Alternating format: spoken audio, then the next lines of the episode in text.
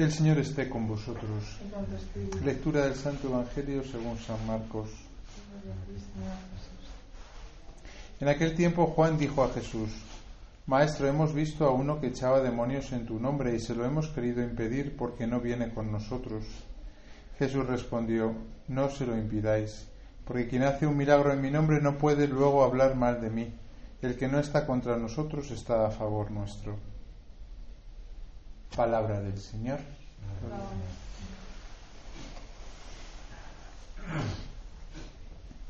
Estamos leyendo la primera lectura del apóstol Santiago. Es una carta cortita pero muy potente. Eh, Santiago no tiene pelos en la lengua, ¿no?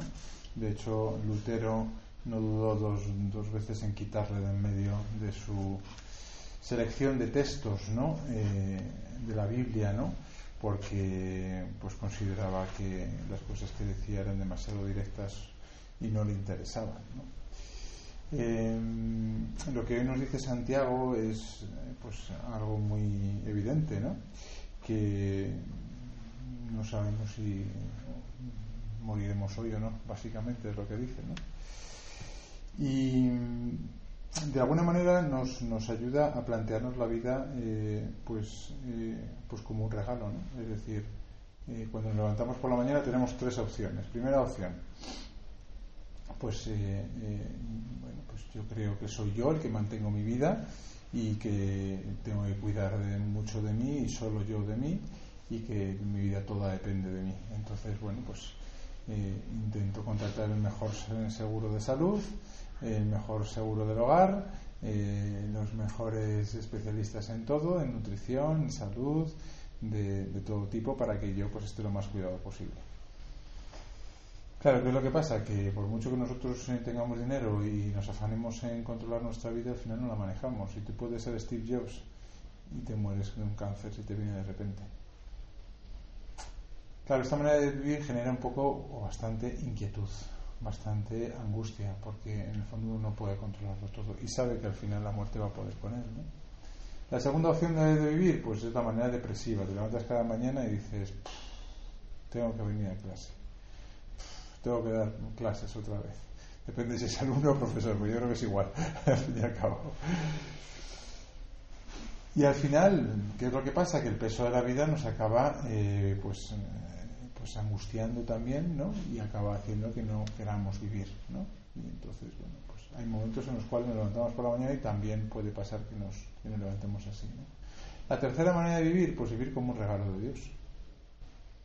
Es una manera de vivir que da mucha paz, da mucha libertad.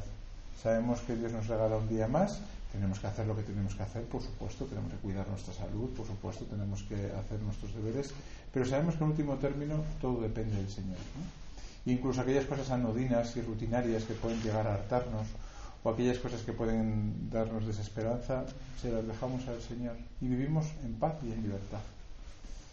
Luego, de esas tres maneras de vivir está claro ¿no? que la persona más descansada, más libre, es aquella que vive así, ¿no? como dice Santiago. ¿no? Más bien deberéis decir, si el Señor quiere y estamos vivos, haremos esto o lo otro. Yo no sé si vosotros sabéis lo que significa el D.M. en un escrito. ¿No sabéis? ¿No?